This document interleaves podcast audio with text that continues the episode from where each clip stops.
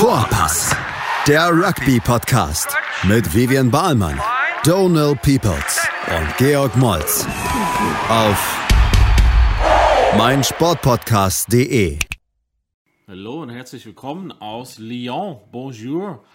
Wir waren gestern im Stadion und wollen euch ein paar Eindrücke äh, von dem Vorpass, Vorpass Boys aus dem Stadion hören. Also hört euch gleich, wie wir am ähm, Halbzeit über das Spiel gesprochen hatten und äh, kurz einen Ausschnitt dann von, wie wir nach dem Spiel nach Hause gelaufen sind und äh, wie auf jeden Fall Big G seine Gedanken waren zum Spiel. Also bis gleich. Big GG, gleich Halbzeit. Wie, wie fühlst du dich überhaupt dabei? Jetzt einfach aber so eine Leistung, also ich bin so enttäuscht. Bin so enttäuscht. Und er ist nicht nur betrunken und enttäuscht, sondern erkältet. Ja, genau. Was, was hast du uns mitgebracht aus dem Wiesen? Ich bin trotzdem hier, ja, eine leichte Wiesengrippe wie jedes Jahr. Voll schade. Wir hatten noch mehr erwartet von Italien. Ist irgendwie traurig. Freust du dich trotzdem hier zu sein? Ja, wegen dir bin ich, freue ich mich hier zu sein. Rekordniederlagen heute Abend, Rekordniederlage. Ja, gerade Halbzeit, es wurde echt verdächtig.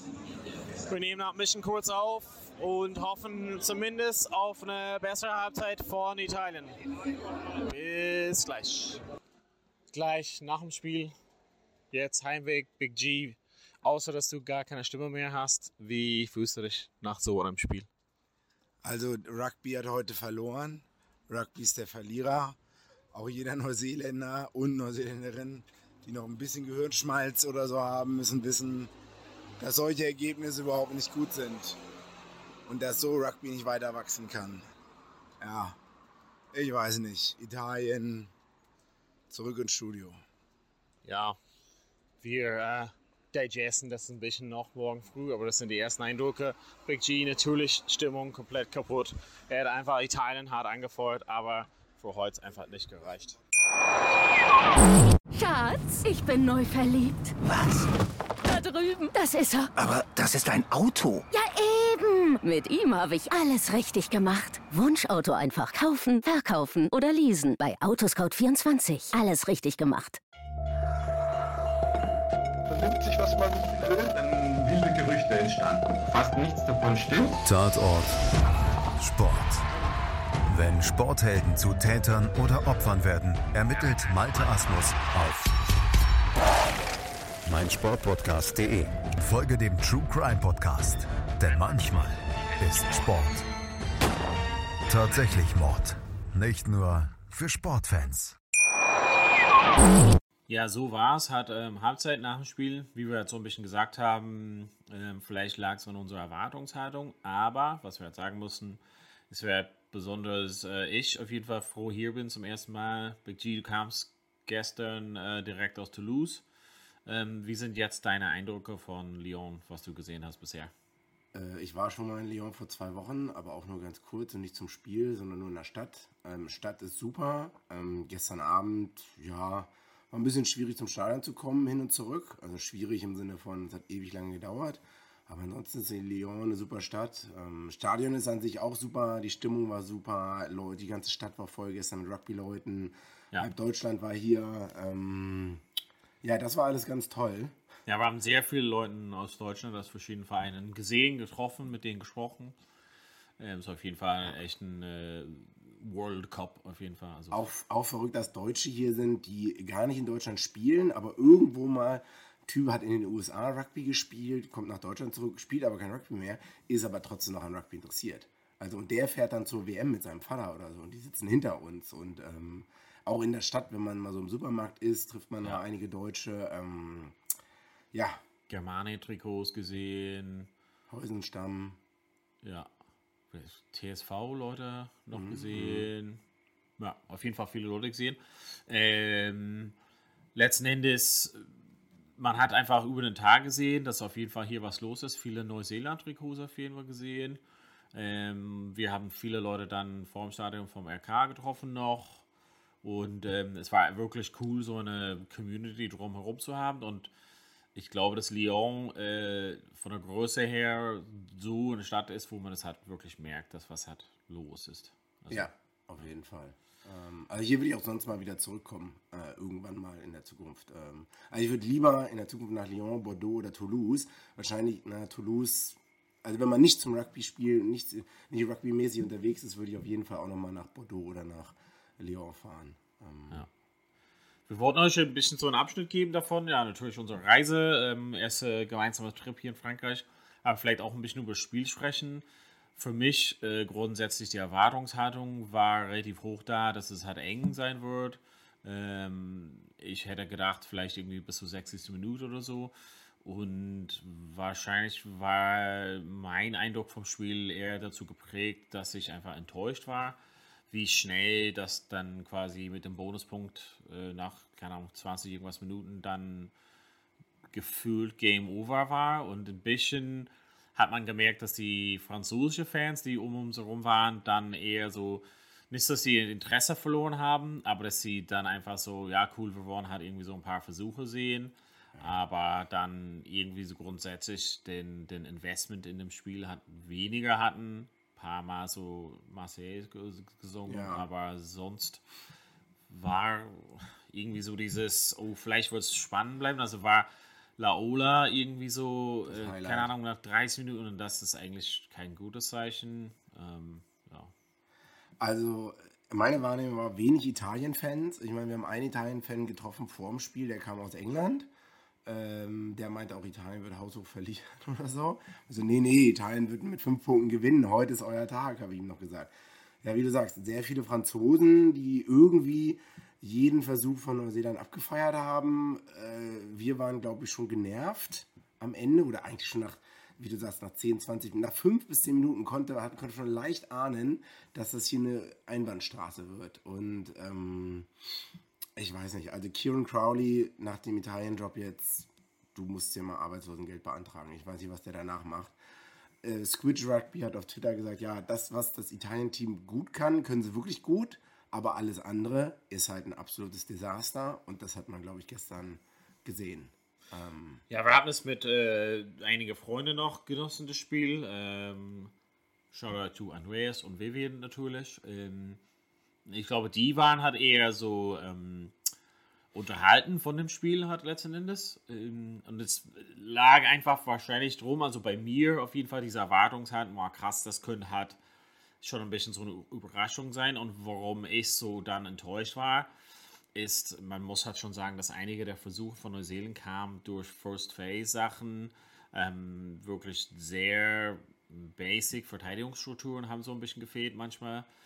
Ähm, und man hat erst gesehen, dass Italien so im Spiel ist dann Anfang der zweiten Halbzeit. Also da die ersten Minuten nach der Halbzeitpause. Dann haben wir so ein bisschen eher so die Wahrnehmung, okay, Italien ist drin. Hier ist noch, also zumindest wollen die halt vielleicht so Versuche holen und das muss man einfach lassen, dass sie halt auf jeden Fall bis zum Ende gekämpft haben und haben am Ende noch einen Versuch gelegt. Ziemlich, ziemlich geil. Ähm, ein, zwei von den Versuchen von, also besonders wo Mackenzie dann eingewechselt wurde, waren genau vor uns, weil wir saßen wirklich, die Kinder sind dann quasi in der ersten Reihe, also diese Kinder, die eingeladen sind, beziehungsweise da sind dann die zweite Reihe und wir waren die dritte Reihe. Also wir waren wirklich am Spielfeldrand und da waren die, die Versuche da, wo Mackenzie gezaubert hat.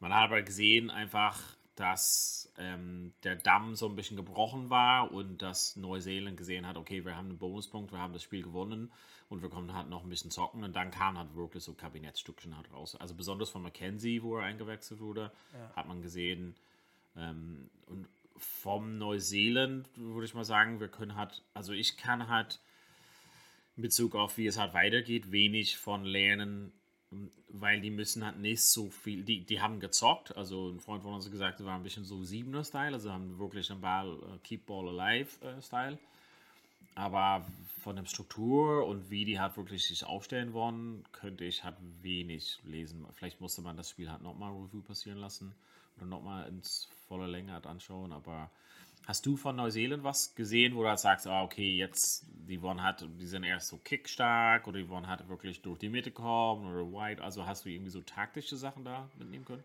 Nee, aber es hat alles funktioniert bei Neuseeland. Also was, was auffällig war, dass äh, die Sachen, gegen, die, die gegen Südafrika nicht funktioniert haben, Offloads, äh, schnell vom Ruck spielen. Ähm, das hat alles funktioniert, aber das lag natürlich auch daran, dass Italien einfach so schlecht war.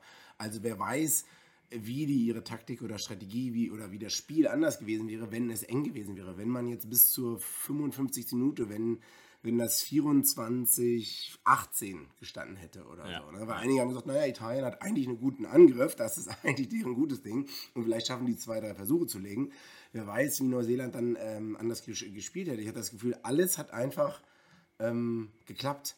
Also e egal, was man angefasst hat, die Kicks, äh, Lineout, Scrum, ich meine, Lineout und Scrum, beides eine Quote bei Italien von 50 bis 60 Prozent. Das ist für eine Six Nations Mannschaft, die letztes Jahr Australien geschlagen hat und irgendwie jetzt wahrscheinlich so gut wie noch nie zuvor war, mega schlecht gewesen. Ähm, ja, aber wie du sagst, jetzt Neuseeland muss noch einmal gegen Uruguay spielen Und Frankreich gegen Italien. und Frankreich gegen Italien, aber Neuseeland, tja, muss dann wahrscheinlich gegen Old Ireland spielen.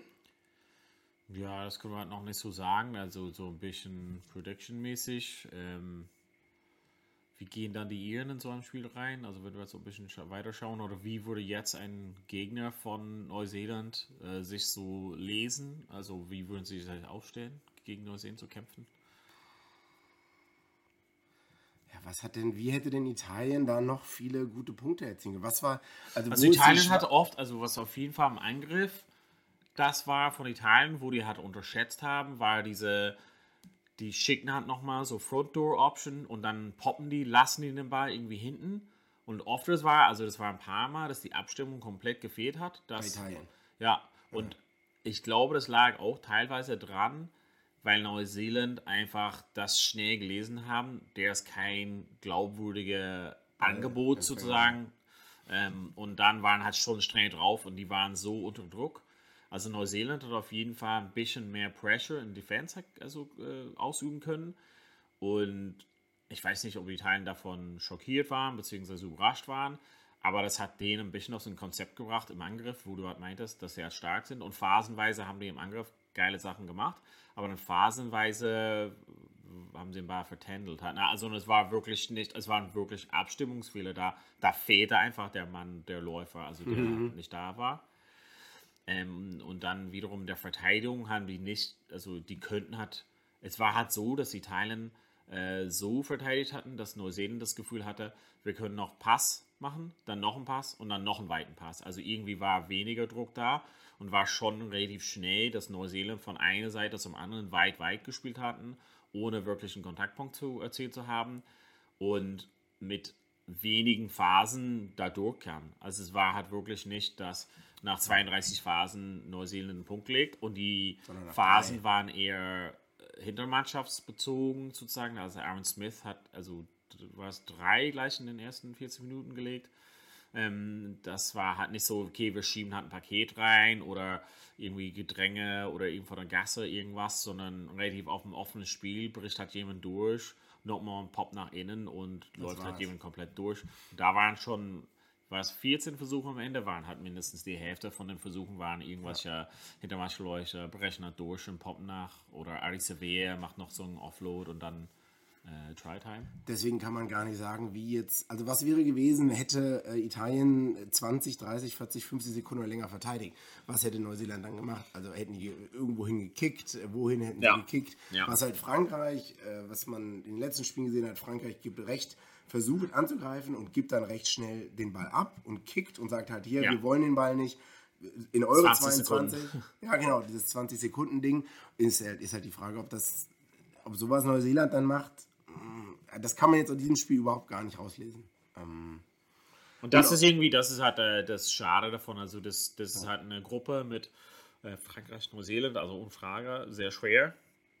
Aber dass Italien ja so weit weg war, das hätte ich nicht erwartet. Und das reflektiert halt nicht so ganz die Fortschritte bei Italien. Das ist halt irgendwie, das, das, das, ja, das sich ein bisschen unter Wert verkauft haben letzten Endes. Also Rugby ist meiner, also auch wenn Leute im, im Stadion alle die Versuche abgefeiert haben, äh, Rugby ist irgendwie der, also so ein Ergebnis ist halt, äh, also ist nicht gut. Das Ähm, ähnelt sich zu sehr so wie Neuseeland oder sowas, jemand äh, oder Frankreich gegen Namibia. Also das hat so der Abstand. Das ist halt scary.